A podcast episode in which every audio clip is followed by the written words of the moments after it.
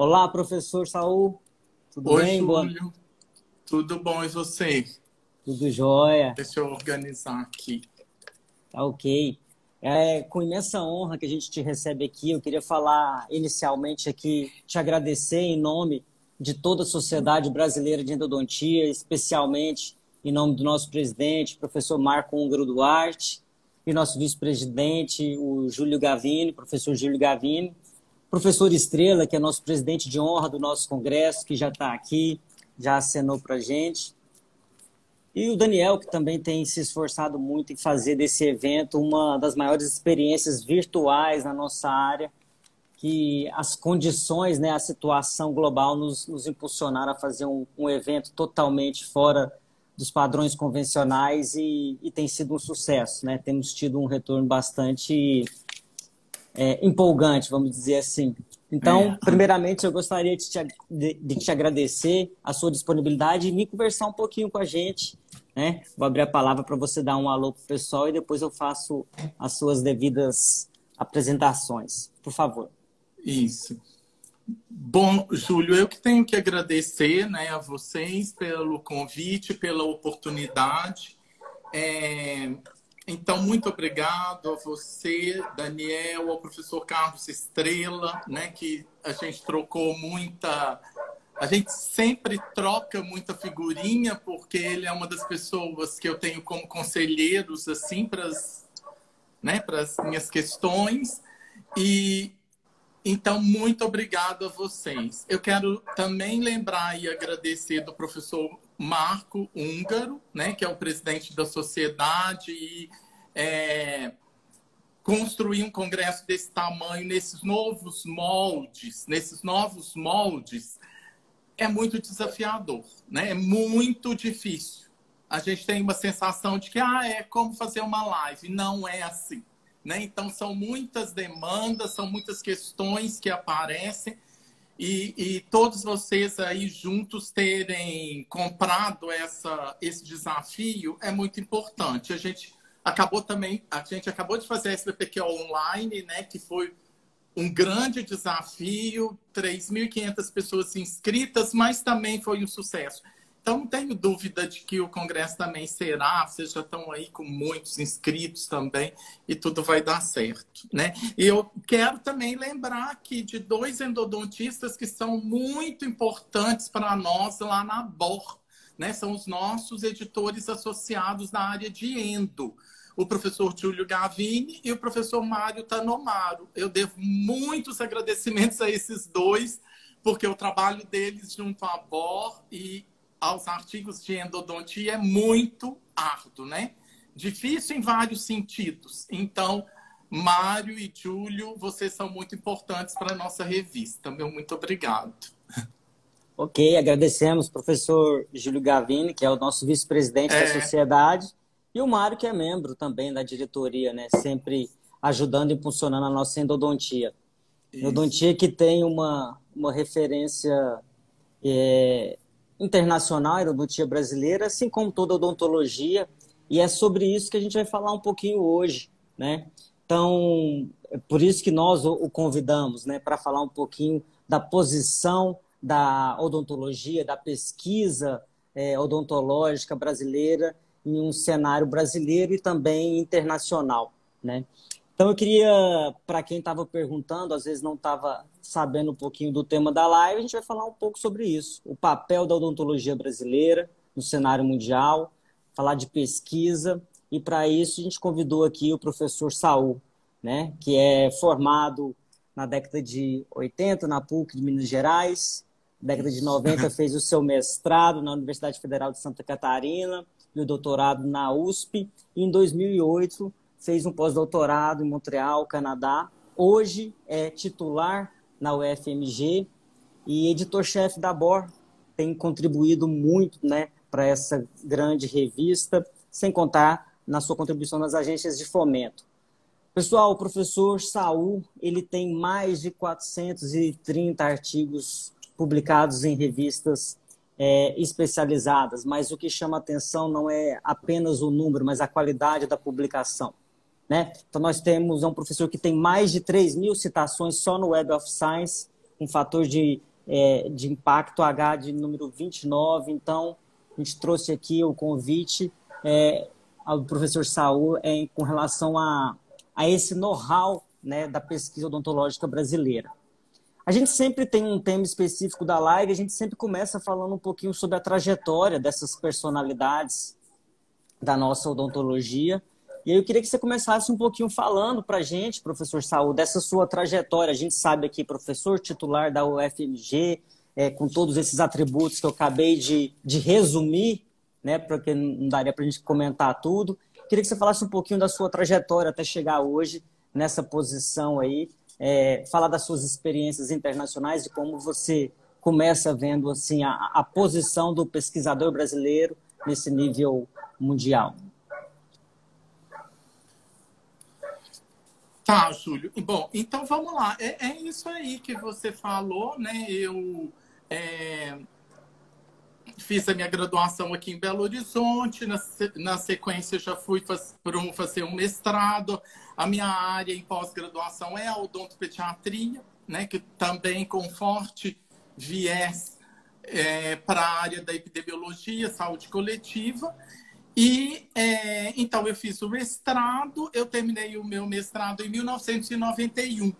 Né? Então, as pessoas que aqui estão e que são dessa minha geração, nós, aquela época, primeiro eu preciso, eu vou contextualizar uma coisa, gente. No final dos anos 90, quando eu fiz mestrado, não existia internet, não existia computador, né? Então era um outro outra lógica, era um outro curso, era um outro pensamento. E nós não tínhamos ainda aqui no Brasil essa visão de que a, as pesquisas que nós fazíamos aqui precisavam ser visíveis para o mundo. Então, a gente, nos nossos programas e nos nossos cursos de pós-graduação, o nosso ideal era publicar numa revista brasileira em português né, tão diferente de, do mundo de hoje. Né? Porque hoje os nossos alunos, eles na iniciação científica, eles já não cogitam isso. Eles já têm outro ideal de como, como padrão máximo, um outro sonho de onde inserir os seus produtos científicos, né? É, então, era assim no início dos anos 90. E, e aí, então, eu fiz o mestrado lá em Santa Catarina, voltei para o Belo Horizonte, fiz o concurso na UFMG e fui aprovado. Comecei na UFMG em 93, em 96 eu fui para São Paulo fazer o doutorado. E aí, então, eu fiz o doutorado no final dos anos 90, né, na odontopediatria de São Paulo, era um programa coordenado à época pelo professor Guedes e o meu orientador, Guedes Pinto, né? Os odontopediatras aqui certamente já ouviram falar. E o meu orientador de doutorado foi o professor Jaime Cury, né? Então, claro que só de falar esse nome, as pessoas vão entender é, é, o meu mergulho em pesquisa, né? O meu orientador de mestrado, o professor Manuel Américo de Barros Filho, lá em Santa Catarina, ele também já tinha essa preocupação com a divulgação dos nossos produtos acadêmicos. E então, a, a minha dissertação de mestrado, o, é, outros trabalhos que eu fiz com ele, com o nosso grupo lá de Florianópolis, todos foram publicados. E eu lembro de uma frase que ele falou para mim até hoje e sempre funcionou para mim como um mantra. É, quando a gente teve o nosso primeiro artigo aceito pela RGO, que está, né, uma revista que está aqui até hoje. O nosso o meu primeiro artigo foi da RGO e foi o meu primeiro, foi publicado na RGO e foi publicado com ele, em 1988, professor Manuel. E, e ele me disse, eu tinha à época 21 anos de idade, e ele me disse, ó, oh, Sal, agora que você publicou aqui em 1988 esse artigo, todo ano você tem que publicar pelo menos um, não pode faltar nenhum ano. E eu tive isso na cabeça, né?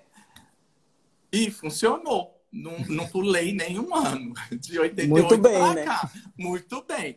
É, então, assim, é interessante contar isso porque um papo meu na sala dele, né? E às vezes, quando a gente está na função de professor, a gente fala coisas para os alunos, mas nem sempre a gente tem a noção de como, de fato, aquilo impacta na vida das pessoas. Eu peguei aquilo ali como uma verdade absoluta e fui atrás, né? Então, eu acho que começa um pouco daí, depois com o professor Jaime Cury no mestrado, no doutorado, aí sim já tinha, já a gente já pensava, não, nós precisamos publicar nas melhores revistas, inserir nas melhores revistas do mundo, os nossos projetos, o inglês, aperfeiçoar o inglês, escrever em inglês, já a gente já tinha essa demanda toda, né? Mas começando então, eu sou dessa geração que a gente fez uma transição. A gente foi muito difícil, porque nós tivemos que fazer uma transição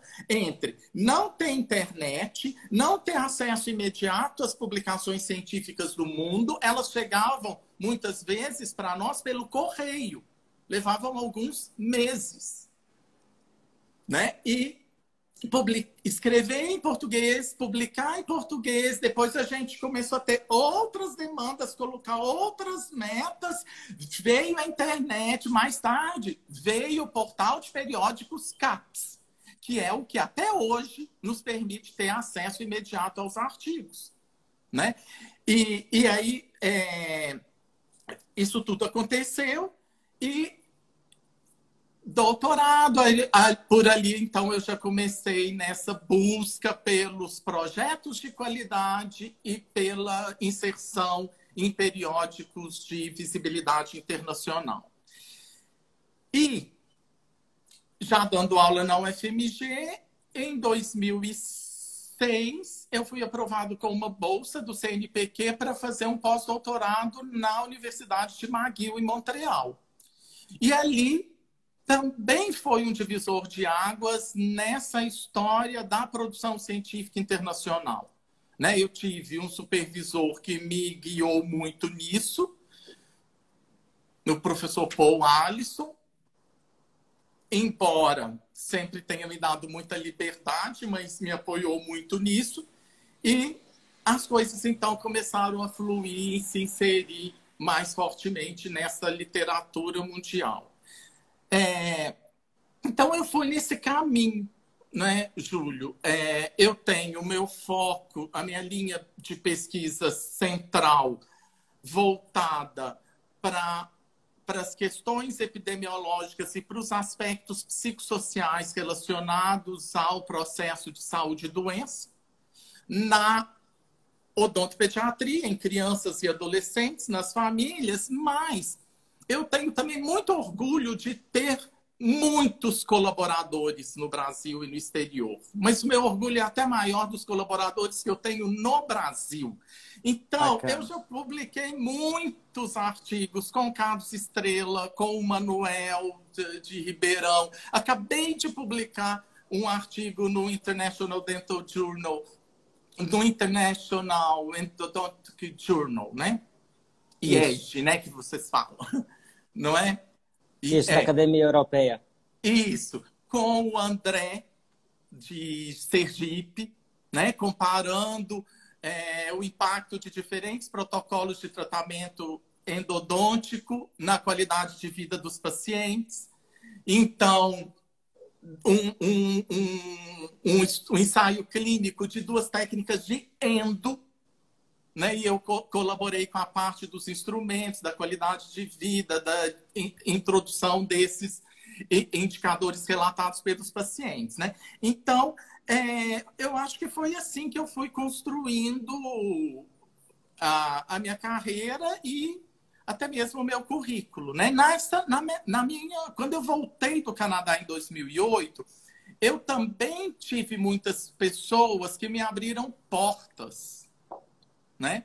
E aí eu tive oportunidade de é, trabalhar durante quatro anos na FAPEMIG, né? Trabalhei lá na área, na, no comitê da área da saúde, trabalhei com o professor Carlos Soares, trabalhei com o professor Martinho, aqui da PUC Minas. É, trabalhei na CAPES durante os oito anos da professora Isabela, durante os quatro anos do professor Carlos Soares e ah, já agora é o meu terceiro ano no CNPq, né? Então, a partir daí eu comecei a ter também essas possibilidades. E isso é muito importante, né, Júlio? Porque nós, da, na nossa profissão, na área acadêmica, nós somos os mesmos atores vivendo personagens diferentes. Então, no momento eu sou o autor do artigo, no outro momento eu sou o parecerista que vai avaliar o artigo do meu colega, no outro momento eu sou o editor, no outro momento eu sou o que vai avaliar numa agência para ver se aquele projeto vai captar ou não recurso.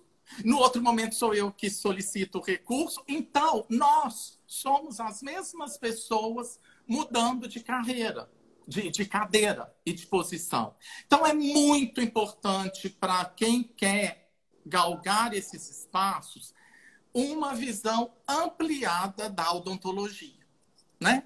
Eu acho que Exato. até por isso eu estou aqui na SBN falando dessas coisas. Porque é, se a gente está nessas posições, eu tenho que dar, eu tenho que assumir que um trabalho de endo tem o mesmo valor que um trabalho de pério, que um trabalho de saúde coletiva, que um trabalho de odonto legal, que um trabalho de odontopediatria, que um trabalho de materiais dentários, que um trabalho de ciências básicas. Todos têm o mesmo valor. Porque Bacana. senão já entra enviesado e com uma cabeça para um lado que não deve ser. Porque todos têm valor. Exato. Né? Então, a gente tem que considerar isso. E, e parece simples, mas não é. Né? Então, é, é muito importante para quem ocupa esses espaços. Né? E, e eu acho que né, foi por aí que eu me direcionei, me guiei. Agora, eu já tive oportunidade de ser editor associado de outras revistas, internacionais inclusive. Eu, lá nos anos 90, eu fui o editor-chefe da nossa revista aqui da UFMG, Arquivos, da Arquivos em Odontologia, por nove anos, né? Até estou vendo o Paulo aqui, que é o novo editor da revista, junto com a Cris. É, e então já tive essa, essas oportunidades. E o ano passado, então, eu fui indicado pela Assembleia da SBPQO para assumir essa posição de editor-chefe da ABOR.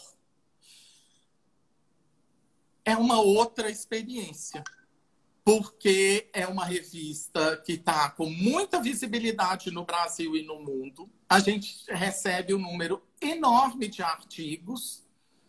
É, com esse ano, eu estou levando para um lado da pandemia, porque eu acho que todo mundo sentou no computador para escrever artigo, mas não sei se é bem isso. Mas é nós aumentamos isso. mais, não é? E nós aumentamos mais ainda. Então, eu já tenho na BOR esse ano, esse mês, final de setembro, né? Um levantamento que eu fiz para apresentar na, na SPQ há duas semanas atrás. A gente já tinha o número de artigos recebidos que nós só obtivemos em dezembro de 2019. Então, é como se daqui para frente eu já fosse receber os artigos do ano que vem. Mas não vou, porque nós ainda estamos em 2020.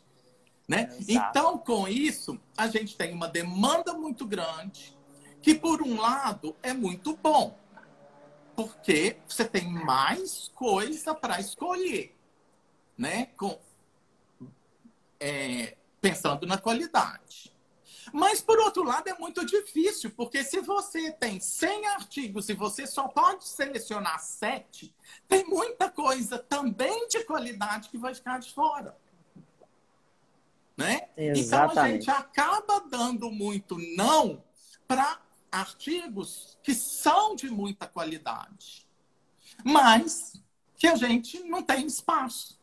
E outra coisa, Júlio, já que a, a nossa conversa caminhou para esse lado, se você quiser mudar de assunto, você me fala. Tá? Não, tá perfeito. É. Eu acho que a gente vai falar um pouquinho mais sobre qualidade, mas eu queria começar você falando exatamente disso que você acabou de citar. Você está falando, falou das pessoas que abriram portas. A Cris está aqui comentando. E agora hoje você abre portas para novos pesquisadores, para novos colaboradores.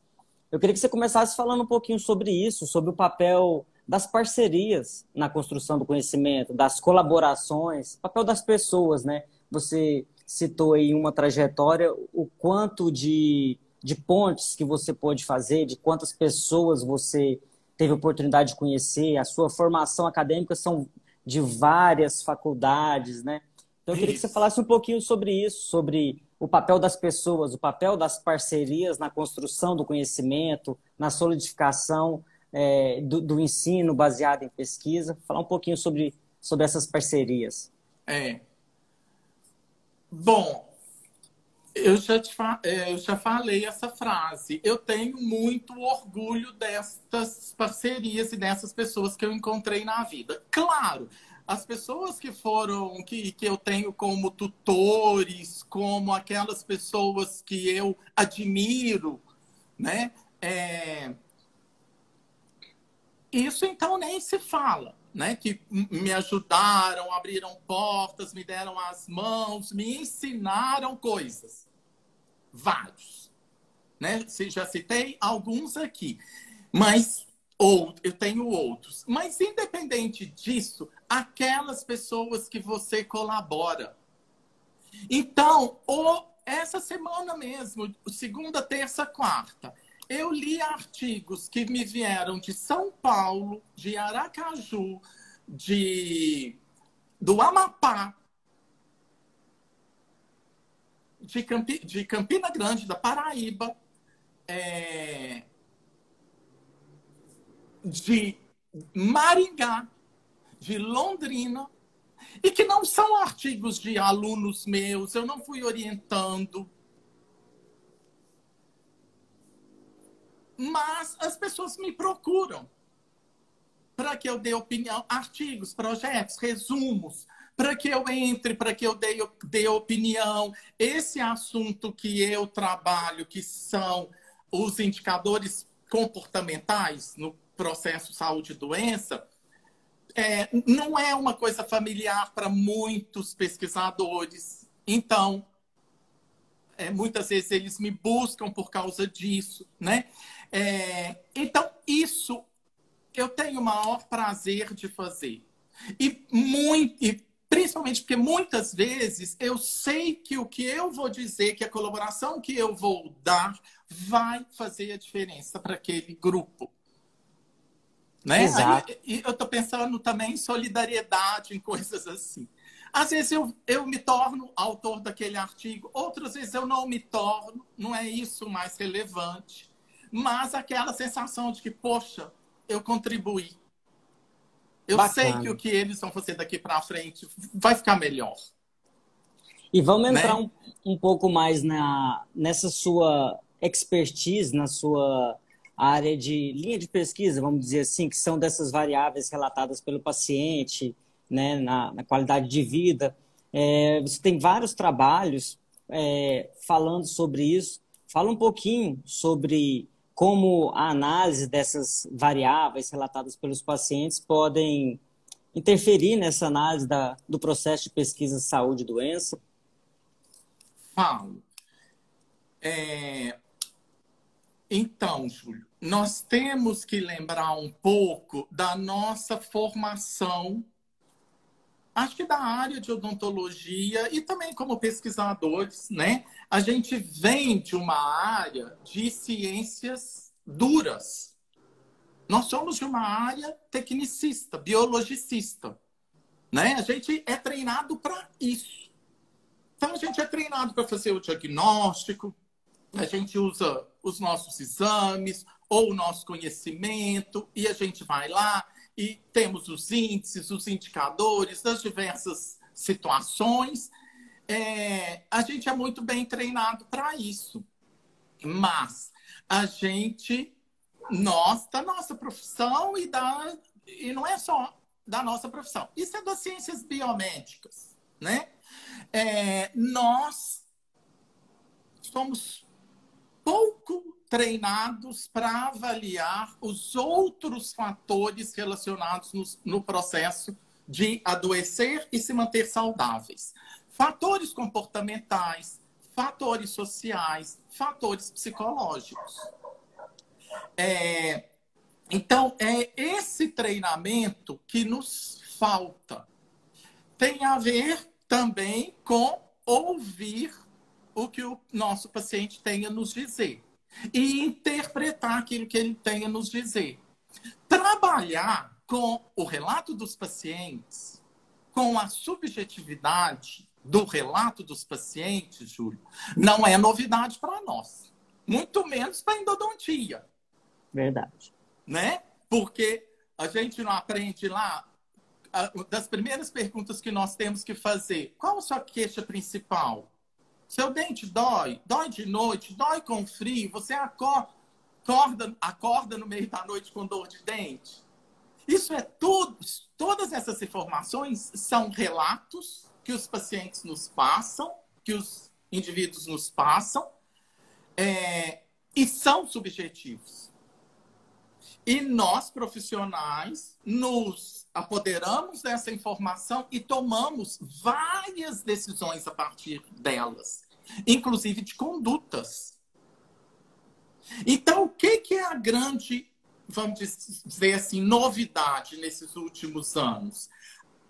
Agora, nós temos instrumentos, ferramentas organizadas, sistematizadas, a gente diz validadas, que buscam estas informações de forma confiável, de, de uma forma que nós profissionais podemos ter certeza, aquilo que eu coletei a partir dessa escala, desse questionário, desse instrumento, se aproxima o máximo possível da realidade.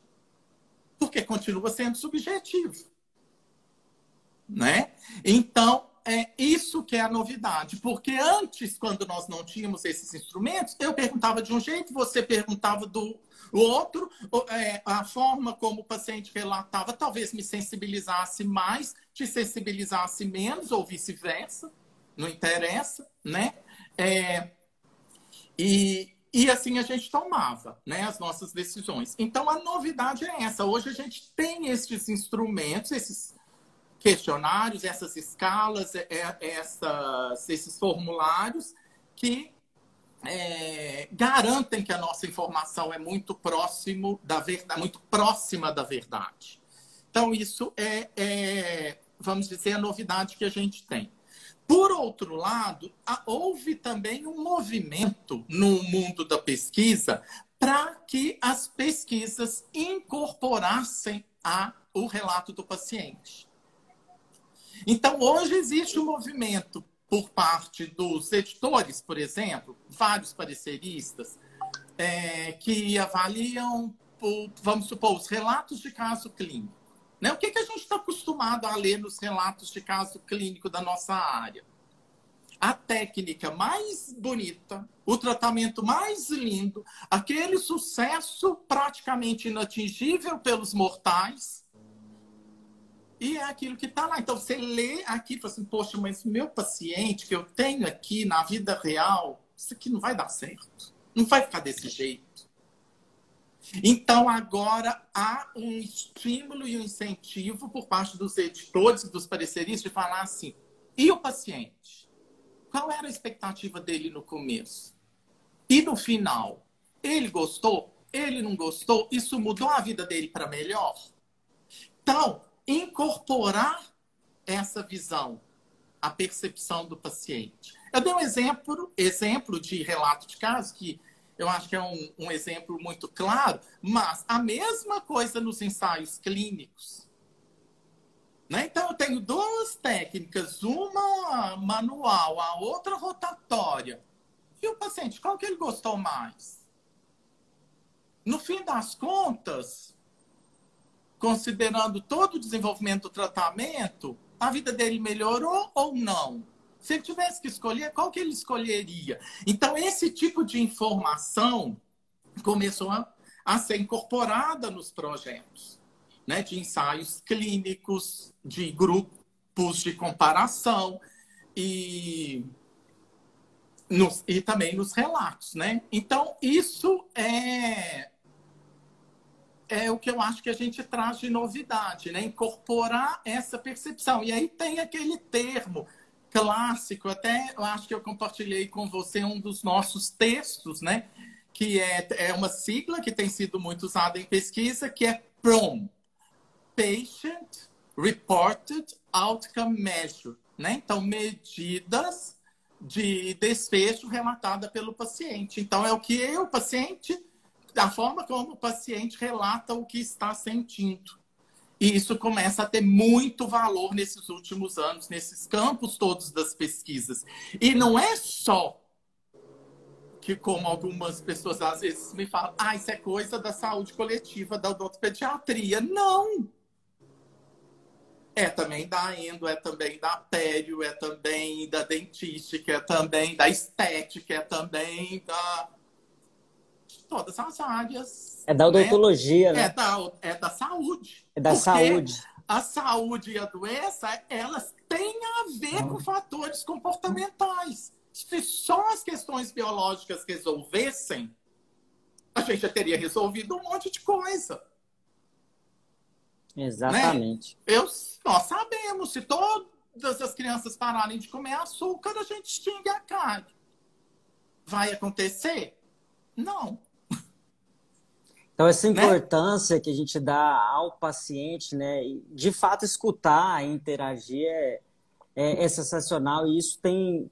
A, a, pesquisa tem incorporado esse lado, né? Isso. Exatamente. E aí eu queria que você, que você falasse, aprofundasse um pouquinho mais nisso, é, dos fatores comportamentais mesmo, como especificamente, como os que você citou antes, senso de coerência e resiliência, inteligência emocional, ah, tá. alfabetismo em saúde, como, como isso tem sido trazido para a pesquisa, como a gente tem analisado isso, como a odontologia, a área da saúde tem, tem se importado com esses fatores comportamentais e como avaliá-los, né? Como eu, clínico, saber fazer essa relação com o meu tratamento, as minhas análises.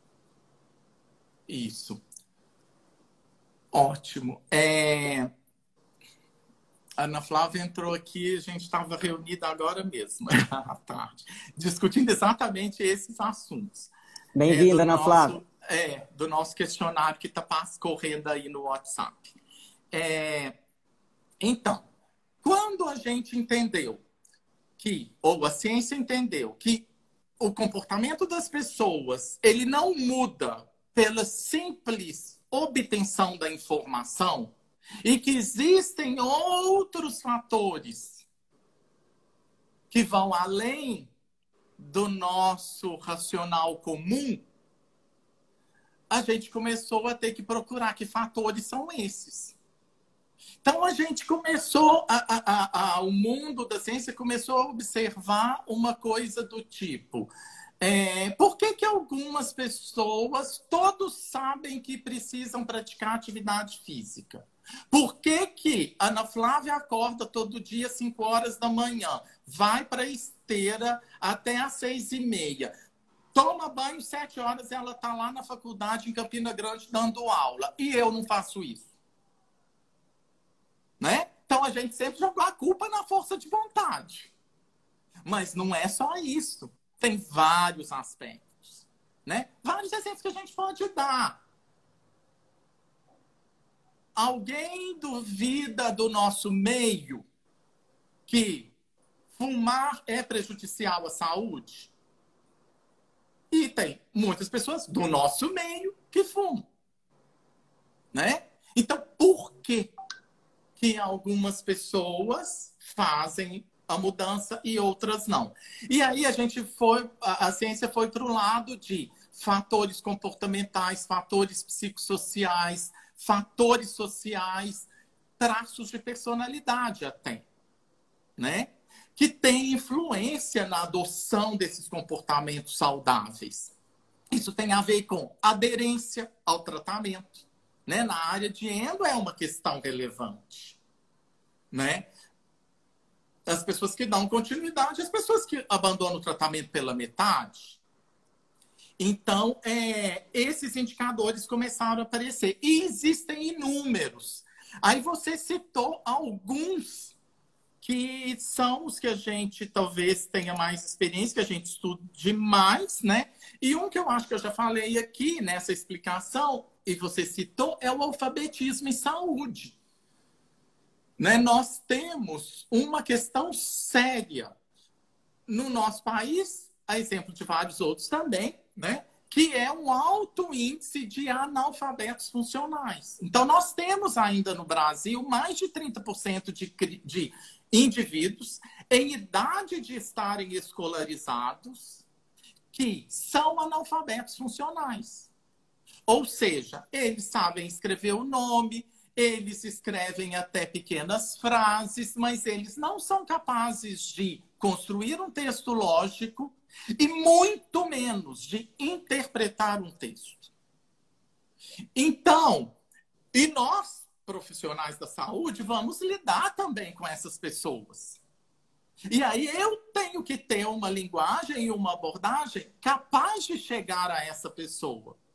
E como técnico, eu tenho muita dificuldade de conversar com essas pessoas. Porque eu vou falar de hidroxiapatita, eu vou falar de streptococcus mutans, eu vou falar de endodontia, né? vou falar de reciproque. E ninguém vai entender.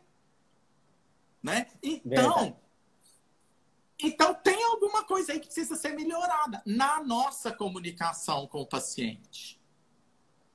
Né? E existem é, também ferramentas que a gente pode coletar essas informações do paciente e que te mostram que tipo de linguagem você deve usar com esse paciente.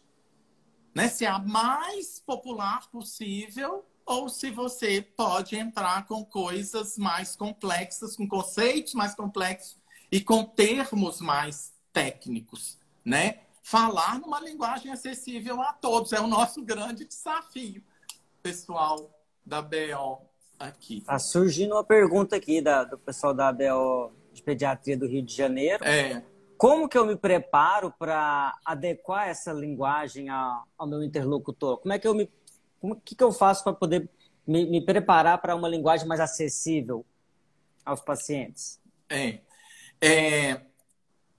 Bom, nós podemos.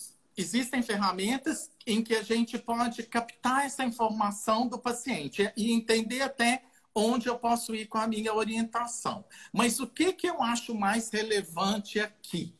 É, nós precisamos falar para todo mundo. Então, eu deveria, poderia e deveria falar sobre isso numa live aqui aberta, cheia de criança, de adolescente, de todo mundo que quisesse entrar. Porque isso é traduzir o conhecimento que a gente tem para todos. Mas nós temos muita dificuldade. E é muito impressionante, Júlio, porque a gente tem uma atividade aqui na nossa na UFMG. A Genara está aqui, um monte de gente que já passou por isso aqui conosco na UFMG.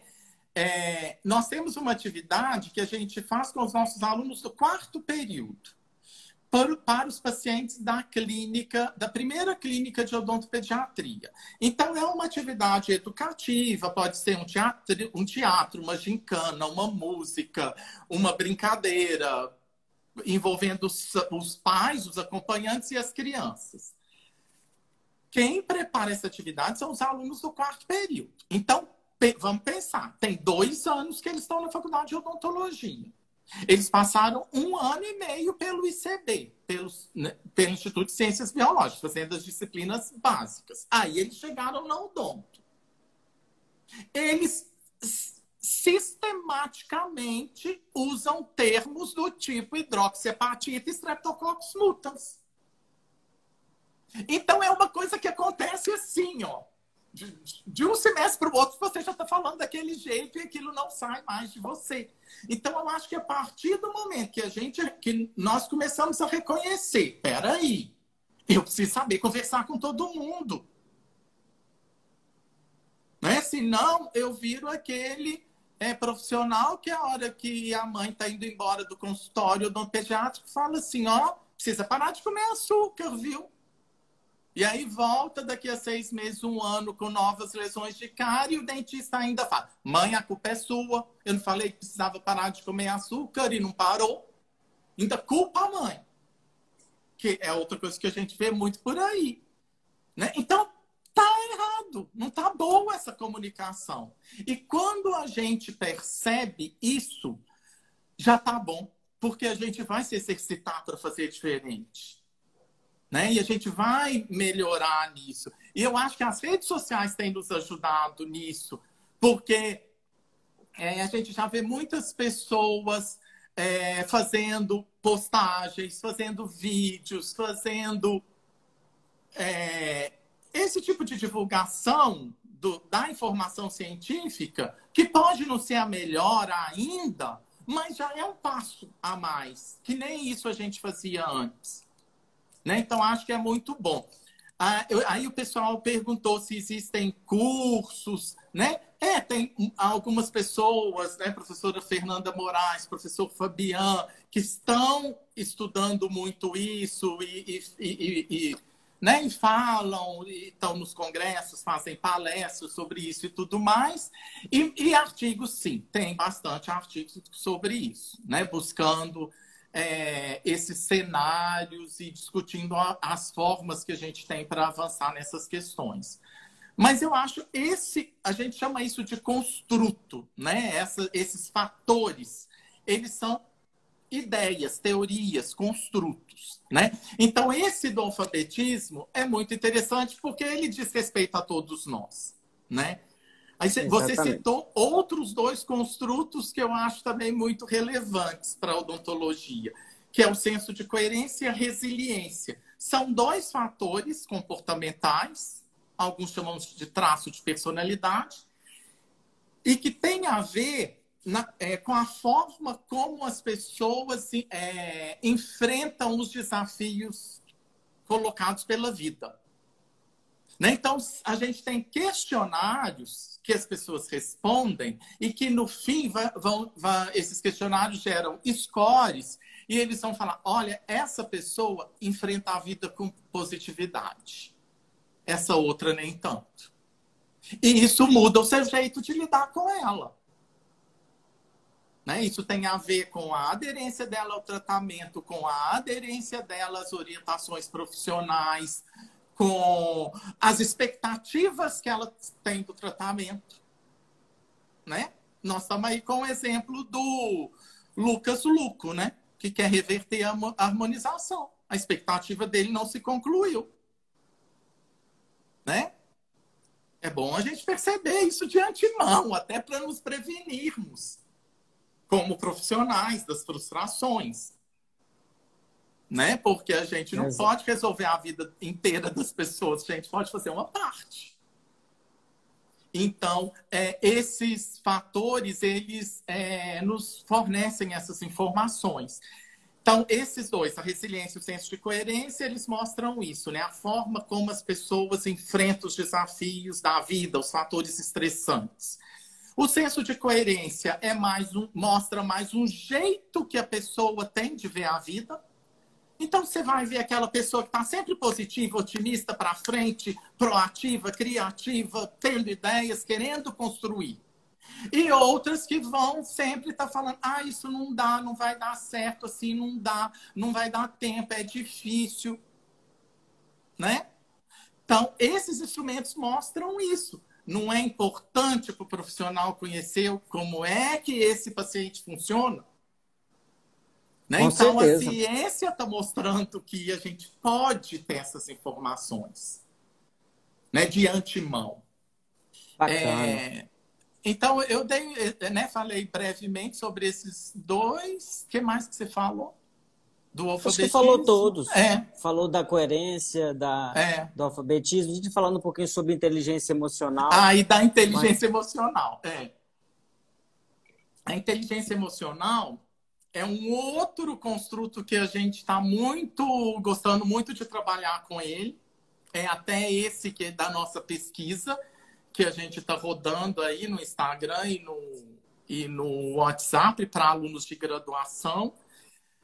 É, e a inteligência emocional é aquele conceito que eu acredito que muitos aqui vão lembrar, nos anos 80, 90, existiam os famosos testes de QI, né? que eram um acumulado de perguntas, normalmente tinham a ver com raciocínio lógico e muitas tinham a ver com raciocínio matemático.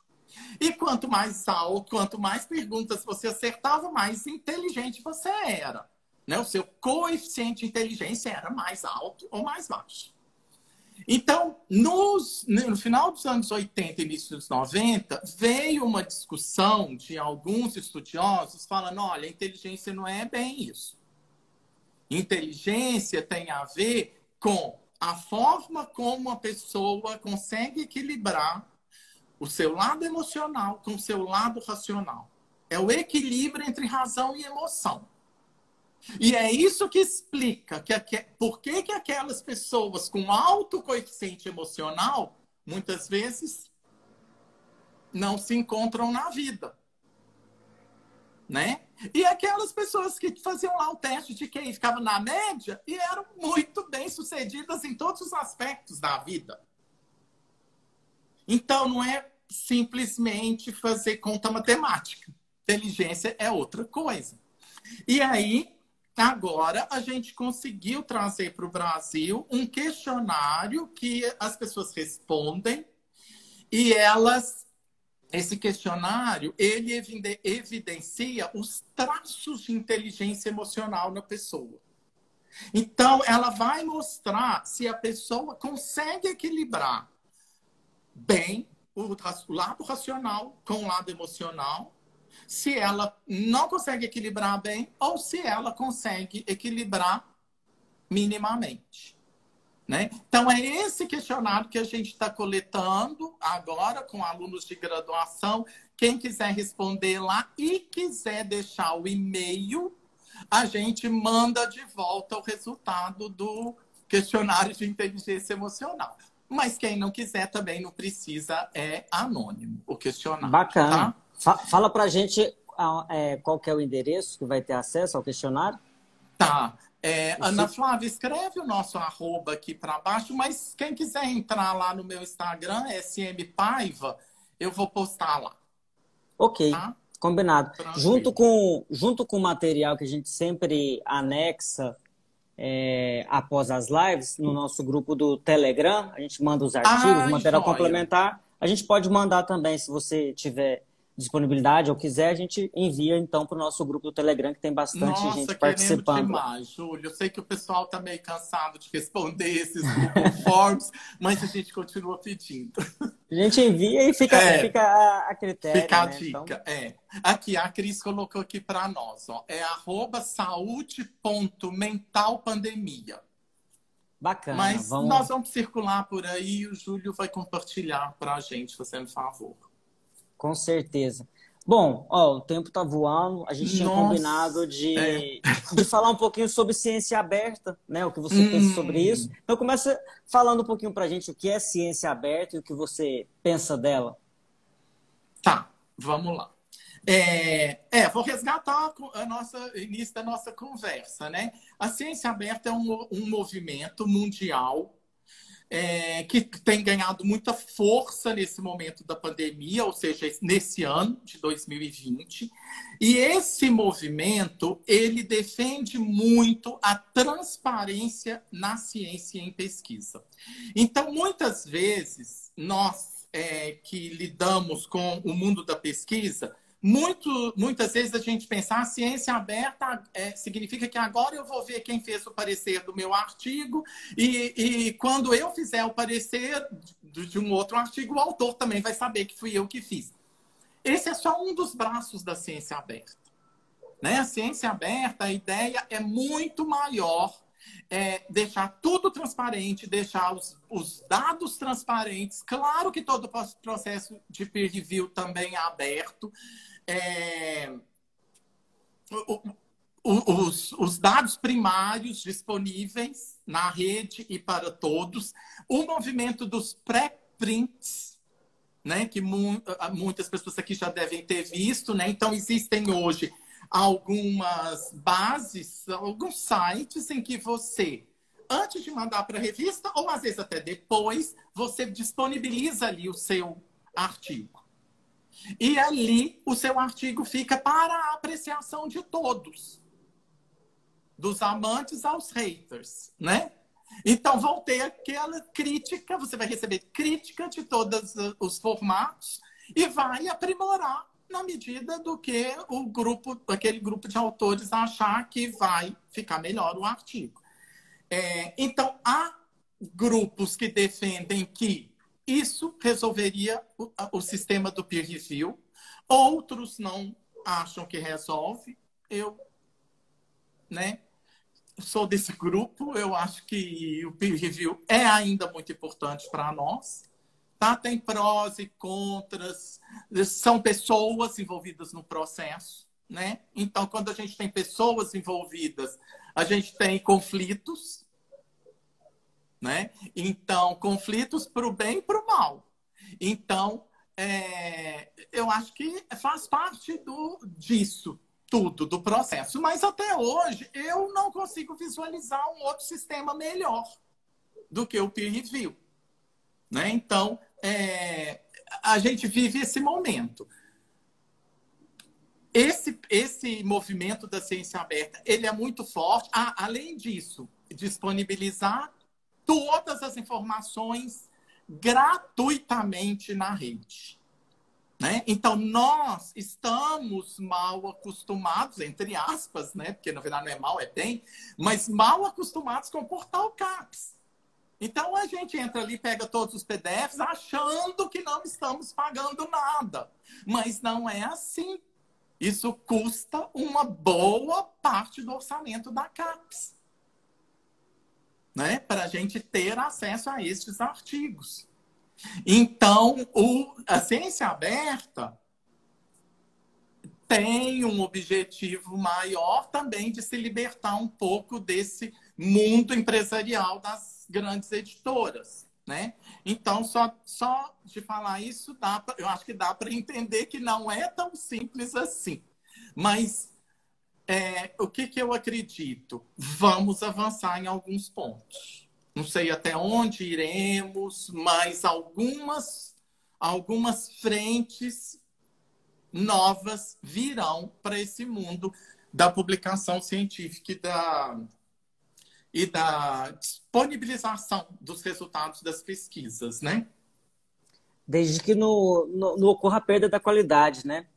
Então é, é, muito difícil chegar nesse equilíbrio, né? Isso. Disponibilizar é tudo e, ma e, manter a qualidade isso. do que, do que Isso é a meta central. Isso aí tem que guiar tudo. Então, quando a gente fala, tá, então vamos trabalhar só com as críticas da rede do público em geral. Aí, aí vem a interrogação. A gente vai conseguir manter qualidade assim? Aí um outro argumento vai falar, ah, mas tem peer review também que não faz uma boa revisão. Tem. Né? Então, tem de todos os lados, tem prós e contras. Não existe um mundo ideal de Alice. Né? Exatamente. Né? Não existe. A gente tem que trabalhar sempre tentando equilibrar as coisas. Bacana. Professor, a gente, o, tempo voou, né? Pois assim, é, a gente está aqui quando eu olhei para o relógio. a gente está caminhando aqui para o final. Eu vou fazer mais uma pergunta, mas antes de, de fazer a pergunta, eu já queria te agradecer, porque pode ser que o nosso tempo se esgote aqui, né? Então, quando der uma hora, bater 9h30 aqui, a, a conexão cai, a live é. cai. Então, eu queria já te agradecer de antemão em nome de toda a sociedade, a sua disponibilidade, o material complementar que você viu, que a gente vai deixar lá no nosso canal do Telegram. Ah, legal. Né? Como eu falei, o agradecimento é em nome de toda a sociedade, todos os especialistas da Sociedade Brasileira de Endodontia, dos quais muitos são professores também espalhados aí por todo o Brasil. Né? A gente está com um público de fora do Brasil muito grande, especialmente da América Latina, também nos acompanhando. Então, em nome de todos, eu te agradeço, né? E especialmente nosso presidente, Marco Húngaro, vice-presidente, é. que você já agradeceu, o Júlio Gavini, Isso. professor Mário Tonomaro, Celso Cadeiro, todos do, do, do da sociedade da brasileira. É da diretoria, o presidente do evento, que é o professor Carlos Estrela, Isso. e o professor Daniel também, que aqui nos acompanha. Então, é. eu já te agradeço de antemão e queria te passar a palavra para fazer as considerações finais e, se der tempo, você falar um pouquinho do profissional do futuro, o que, que você vislumbra, do que você vê como um profissional do futuro. Passa a palavra final para tá, você. É, é... Bom, Júlio, é, do profissional do futuro, para mim, assim, as coisas que eu tenho pensado ultimamente, eu acho que é esse profissional que vai ser capaz de se comunicar melhor com o seu paciente, com o outro, individualmente, coletivamente, vai ser capaz de ouvir, vai ser capaz de ter a sensibilidade para entender que as coisas não se resolvem é, só com pequenas partes. Né? Que a gente precisa ter o todo para conseguir é, resolver, encaminhar melhor é, as nossas ações e os nossos tratamentos. Né? Eu acho que nesse momento que a gente está vivendo da pandemia, isso ficou muito claro. Né? Se eu não me readequar, não me reinventar, não for criativo, não descobrir coisas novas, eu vou ficar para trás. E descobrir coisas novas tem a ver com essa forma também de é, humanizar o atendimento que a gente dá para o outro, né? A forma de comunicação com o outro.